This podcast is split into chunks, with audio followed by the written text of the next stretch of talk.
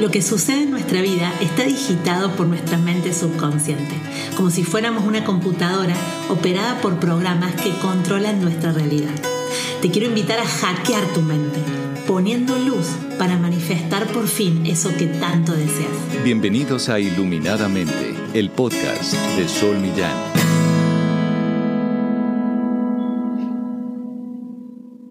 Buenas, buenas, estamos en un nuevo episodio de Iluminadamente y vamos a estar hablando de los cambios, ¿sí? De eso a lo que le tenemos tanto miedo, porque hay una parte en la, en la Biblia en donde dice en el Antiguo Testamento, el que pone la mano en el arado, el que pone la mano en el arado y mira para atrás no es digno del reino de los cielos. A lo que se refiere simbólicamente es que cuando uno está caminando hacia adelante y viene alguna transformación, ah, está por tomar el arado, que es algo nuevo, puede ser algo nuevo, y vuelve a mirar para atrás, es como que se va del presente. Entonces no puede vivir el placer del reino de los cielos, o sea, el placer del presente, el placer de la vida. Y para mí siempre fue un tema los cambios, te cuento, porque siempre me dieron miedo, porque una gran característica mía es el miedo. Entonces, cuando algo cambia, a mí me empieza a agarrar esa sensación de ansiedad, que seguramente a vos también, y como que no sabes hacia dónde vas, porque desconocemos el futuro, es la incertidumbre. Sin embargo, la única certidumbre que tenemos los seres humanos es la incertidumbre. Nadie sabe qué va a pasar mañana. Nadie, nadie, nadie, nadie, nadie. Y cuando pasa algo que nos saca de nuestra zona de confort, de eso a lo que estamos acostumbrados, nos sucede que nos agarra ese miedo tan profundo que pensamos que todo lo que viene es peor. Y en realidad, está bueno creer, y yo empecé a creer en esto porque te voy a contar dos historias que me pasaron en mi vida, que todo lo que viene es mejor. Todo lo que viene es mejor. Todo futuro es mejor. No todo pasado fue mejor. Todo futuro es mejor. Todo presente es mejor. Todo lo que viene, todo lo nuevo es mejor. Resulta que yo tenía 20 años y trabajaba en una empresa hacía dos años y una empresa muy linda que a mí me encantaba. Eh, estaba en segundo año, en tercer año ya de abogacía, segundo, tercero, la verdad que no recuerdo. Y resulta que yo trabajaba nueve horas por día ahí. Y estaba muy cansada. Lo cierto es eso, que ir a la facultad todo el día, cursar, después rendir. Entonces, eh, yo fui a hablar con, con, uno de mis superiores y les pregunté si había posibilidad de disminuir horas, me dijeron que no, así que empecé a buscar trabajo por diferentes lugares que pueda trabajar seis horas. ¿sí? Yo dije, bueno, si no se puede cambiar esta realidad, voy a ver la forma de cambiarla. Entonces, armé mi currículum, empecé a buscar trabajo y esta empresa le prestaba servicio a, un banco. Y resulta que con ese banco teníamos mucha relación. Entonces, un empleado de ese banco un día me llama y me dice, che, Sol, estamos contratando gente. Dice, vos que trabajas tanto y estudias tanto, ¿no quisieras dejarme tu currículum? Sí, genial, le digo, te, lo llevo, decime dónde. Me dice dónde, voy, se lo llevo y le dejo el currículum y le explico que era porque eh, yo necesitaba trabajar un poquito menos de horas porque me realmente salía a las 5 de la tarde y cursaba hasta las 11 de la noche, de lunes a viernes, más todos los exámenes, y me estaba sintiendo un poco agotada. Entonces él toma mi currículum, a los dos días llego, o sea, voy a trabajar otro día a la empresa que yo trabajaba, voy a trabajar el otro día, y cuando llego el otro día me llama mi supervisor y me dice, Sol, Em, vos dejaste un currículum en, este lugar, esta persona llamó por teléfono al directorio de esta empresa y dijo que vos estabas buscando trabajo porque esta empresa anda mal. No, pero yo jamás dije eso, yo, ¿por qué voy a decir eso si la empresa no anda mal? Bueno, el tema es que el directorio se enojó y bueno, estás despedida porque no tendrías que haber dicho algo así de la empresa. Es que no dije nada, bueno, me largué a llorar, imagínate 20 años, no tenía idea de la vida. Me largué a llorar, nunca me imaginé la mala intención que podía tener el, eh, esta persona que me pidió el currículum, que me usó como, como chivo expiatorio por algún interés propio que jamás entendí. Y resulta que, eh, bueno, me relargué a llorar y le pedí a mi superior si podía hablar con uno de los dueños de la empresa en la que yo estaba trabajando, simplemente para pedirle disculpas a la cara, porque evidentemente fui ignorante, fue absolutamente ignorante. Entonces fui y le pedí disculpas. Eh, bueno, él me atendió, una persona de mucho bien, este señor, me atendió y yo me largué a llorar y yo entré llorando, pero estaba llorando desconsoladamente, me estaba quedando sin trabajo, yo no me podía quedar sin trabajo porque, saben, la situación era muy, muy especial. Entonces, eh, pero bueno, me estaba quedando sin trabajo, pero yo confiaba en Dios. Incluso el día anterior a este hecho, yo siempre soy de abrir la Biblia para esperar un mensaje. Y en el día anterior, esto te pongo un paréntesis, había abierto una parte de la Biblia que se llama Calma en la tempestad. Calma en la tempestad, que es cuando estaba Jesús con sus discípulos en, el río, o en el mar en realidad, en el mar, y de repente eh, Jesús se durmió y empezó a, a ver muchas olas, un viento y una lluvia muy grande, y todos los discípulos tuvieron mucho miedo y le dijeron a Jesús, Jesús, Jesús, despiértate, mira, mira, mira, mira lo que está pasando. Y él dijo, hombres de poca fe, ¿por qué temen? Entonces él dijo al, al clima que parara, a las olas que pararan y todo se calmó. Y dijo, tienen que tener calma en la tempestad con todo lo que les he enseñado, no les va a pasar nada. Ustedes pueden hacer lo mismo que yo hago, tienen que tener calma en la tempestad. Entonces, cuando pasó todo esto, yo dije, bueno, Jesús me lo advirtió ayer. O sea, yo tengo que tener calma en la tempestad. Si bien no podía parar de llorar por la angustia, porque mi mente iba a mil, eh, yo tenía calma. O sea, sabía que de alguna manera iba a conseguir otro trabajo, no había problema. O sea, Dios me iba, iba a proveer. Entonces, me, cuando fui, me acuerdo a este encuentro con este señor, al que admiro y quiero mucho, le dije, entré y él me dijo, yo, yo lloraba y me dice, sécate las lágrimas, me dice, toma, que tenés un pañuelito. Y me dice, Sol, tenés que ser astuta como la serpiente, pero mansa como la paloma. Tenés que ser astuta como la serpiente, pero mansa como la paloma. También lo dijo Jesús. Se ve que sabía que yo tenía una cruz colgada, o sea, tenía experiencia en comunicación y conocía la Biblia.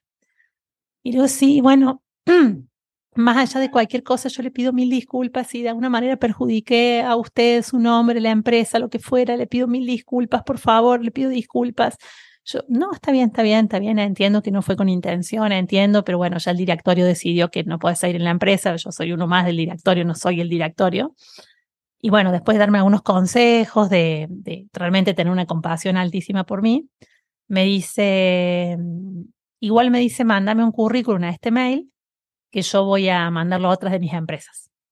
Digo, no, pero no es necesario. Le digo, usted no se preocupe, a mí Dios me va a dar trabajo, usted no se preocupe, usted solamente deme, deme, deme la absolución, perdóneme nada más, perdóneme por mi ignorancia, perdóneme por mi ignorancia, le digo. Me dice, pero mándame el currículum. No le digas nada a nadie, pero mándame el currículum. Bueno, yo agarré el otro día, le mandé el currículum a él. Y, bueno, me quedé sin trabajo, tuve que dejar de trabajar. Y estuve como cinco días así y empecé a repartir currículum a todos mis amigos, empecé a dar currículum a empresas y demás. Y me llamaron como de cinco empresas, pasé las entrevistas y de repente me, llamaron de una de las empresas de él.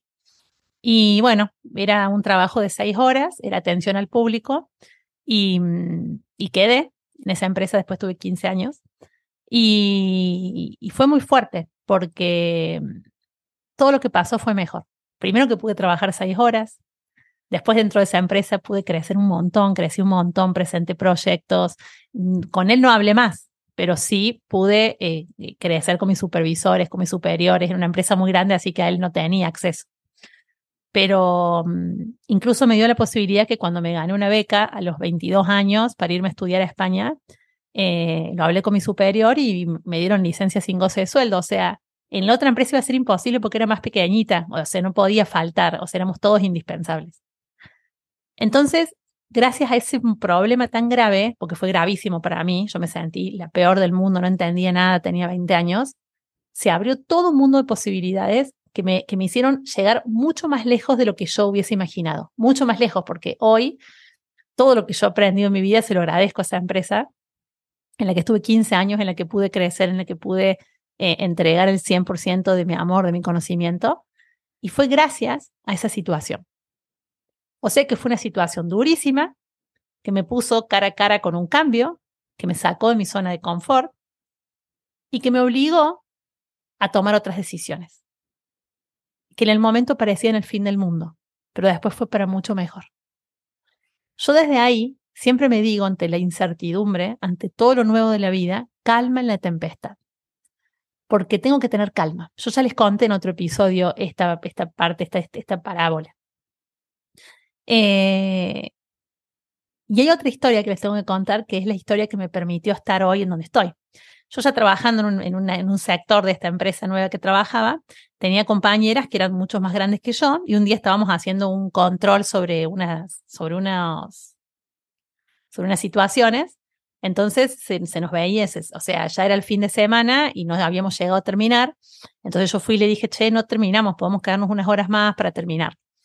Y ella, me, y ella se enojó, era una persona un tanto mayor, se enojó y fue a hablar con uno de los, de los jefes, de los gerentes de recursos humanos y fue a decirle de que yo eh, la había tratado mal. Imagínense, yo realmente nunca en ningún trabajo fui tratada de violenta, no soy violenta ni con mi familia ni con nadie. Bueno, que la había tratado mal y que ella quería que me echen. Imagínense, yo, ay no, otra vez. Entonces voy, me llama el gerente de recursos humanos y me dice, Sol, esta persona dijo esto, yo sé que no porque te conozco, y yo me recargué, yo ahora me puse re mal, digo, pero qué horror, le digo, no puede ser. Me dice, bueno, tenés que, bueno, como esto más grande, me dice, tenés que tener cierta, cierta paciencia, si querés anda a conversar con ella. Sí, voy a conversar con ella, le digo, porque la verdad yo no le dije nada, simplemente le dije que si quería nos quedemos unas horas más para terminar con esto antes del lunes que hay que presentarlo. La cuestión es que yo me puse tan mal, una situación fue muy, fue muy difícil, que yo fui a hablar con mi jefa directa y le dije que, que me quería ir del área, porque no me había gustado la actitud de la persona, que me quería ir a otra área. Me dice mi jefa, no, por favor, yo era la mano derecha de mi jefa. Me dice, no, Sol, por favor, si quieres, tomate todas las vacaciones que tenés pendientes y como para descansar, bajar un cambio, y, pero por favor no, no te vayas del área, te, te, lo pido por favor porque eh, hacemos un buen equipo y demás. Entonces yo me fijé, tenía como siete días eh, eh, de vacaciones guardados u ocho, la verdad que no recuerdo ahora, más los fines de semana tenía unos 15 días. Entonces le dije, bueno, me los voy a tomar a todos. Y empecé a buscar por internet y encontré en Buenos Aires una escuela para estudiar coaching, para empezar a estudiar coaching, que eran 15 días presenciales y justo era la semana siguiente. Entonces ahí empecé a estudiar coaching gracias a esa situación, porque no se me había ocurrido antes estudiar coaching. Lo tenía en la cabeza, yo quería, pero no sabía dónde, por dónde empezar, la verdad que no tenía los días, no me imaginé que me dieran todos los días juntos. Y le tengo que agradecer a esa señora, porque gracias a esa situación, yo me dije, listo, dejo todo, esta semana, yo ya estaba recibida, ya que tenía 27 años, ya, ya vivía sola, todo. Y dije, me voy una semana, o sea, hago estos 15 días de coaching, digo, empiezo la formación y después la seguí online. De mi la primera escuela de coaching que fue coaching con PNL. Después estudié coaching ontológico porque ya me enamoré del coaching. Así que todas las situaciones que parecían el fin del mundo, parecían difíciles o parecía que alguien me estaba haciendo algo, en realidad son cosas que la vida permitió para que yo esté mejor. Todo lo que sucede conviene. Todo lo que sucede conviene. Hay que tener calma ante los cambios. Estamos viviendo muchos cambios en la humanidad actualmente. Estamos incluso en mi país viviendo muchísimos cambios. Y en esto tenemos que ser positivos, porque yo les aseguro que en esas dos historias que les conté, yo decía, no, Dios mío, el fin del mundo, ¿qué voy a hacer ahora? ¿Por qué me quiero ir del área? Se me sentía mal y todo eso me abrió un mundo de posibilidades que no lo vi a la semana. Les digo que pude reflexionarlo a los tres años. Yo pasado el tiempo, hoy digo, gracias a esa señora, yo estudié coaching y hoy estoy donde estoy gracias a ese señor que, dijo lo que dijo el currículum, yo pude conocer a Europa, yo pude crecer un montón en esa empresa que la, que la amé. Eh, gracias a esas personas que actuaron de una forma que fue medio, eh, que fue negativa hacia mi persona, que no fue hacia mi persona, yo no creo que lo hayan hecho a propósito pensándole voy a hacer daño sol. Fue una forma de actuar, la gente no me hace, la gente hace. Y, y esto generó algo magnífico que fue que la vida me obligó a cambiar. La vida me obligó a cambiar. Yo los cambios en mi vida los he hecho más lentos. Yo no me he animado a, hacer grandes, o sea, grandes cambios de una yo. Es como que la vida me ha obligado a hacer los cambios.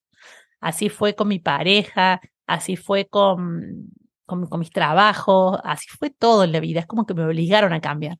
Entonces creo que el universo, que todo lo que sucede es para algo mejor. Estoy convencida. Entonces yo, te invito a que reflexiones acerca de todo lo que pareciera que es el fin del mundo, que es muy malo, que te va a hacer que estés peor, y que empieces a pensar calma en la tempestad. En la tempestad es donde tengo que estar más en calma y tengo que estar más tranquila.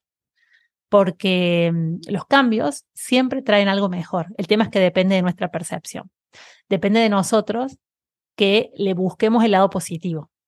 Yo ante esas situaciones me sentí en un Yo no les puedo explicar cómo me sentí. Era muy chica, o sea, eran, han pasado 25 años.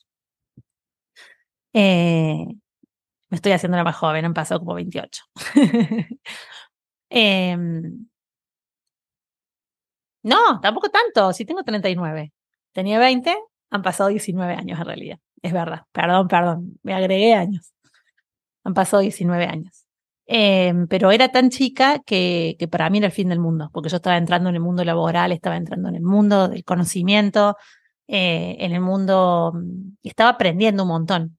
Y tener esa primera experiencia a los 20 años fue muy fuerte. Y la de los 27 todavía estaba aprendiendo, estaba creciendo, estaba en expansión. Y yo ya era abogada, ya ejercía. Entonces para mí era muy importante eh, mi nombre como abogada. Pero bueno, estas cosas tuvieron que suceder para que yo me corra de mi lugar de confort, del lugar en donde yo me sentía cómoda, del lugar donde yo conocía, donde estaba, donde quizás me iba a quedar eternamente. Y me animé, y me animé porque me empujaron a hacer grandes cambios. Así que te invito a reflexionar sobre los cambios, sobre que te permitas confiar en que todo lo que sucede conviene, que todo lo que viene de afuera es porque es para tu mayor bien, para la mayor evolución de tu alma. Hoy podemos no entenderlo, pero es para la evolución de nuestra alma y vamos a evolucionar y vamos a seguir saliendo adelante. Porque todo lo que sucede es perfecto por más duro que parezca. Por más duro que parezca. Ustedes saben que, que yo he mm, transitado todo tipo de pruebas, muchísimas pruebas en esta vida, muchísimas pruebas, les digo, desde desde la carencia económica, la carencia afectiva, la carencia eh, de un ser querido. Eh, y aún así sigo confiando, sigo confiando en Dios, sigo teniendo esperanza en la vida y sigo sabiendo que vos venís a disfrutar y Te dejo un beso gigante, te sigo agradeciendo por tu y como siempre los invito a que me ayuden y que me sigan por Instagram, acá por Facebook y que me digan de qué otros temas quieren que sigamos conversando. Un beso y muchísimas bendiciones. Esto es Iluminadamente con Sol Millán.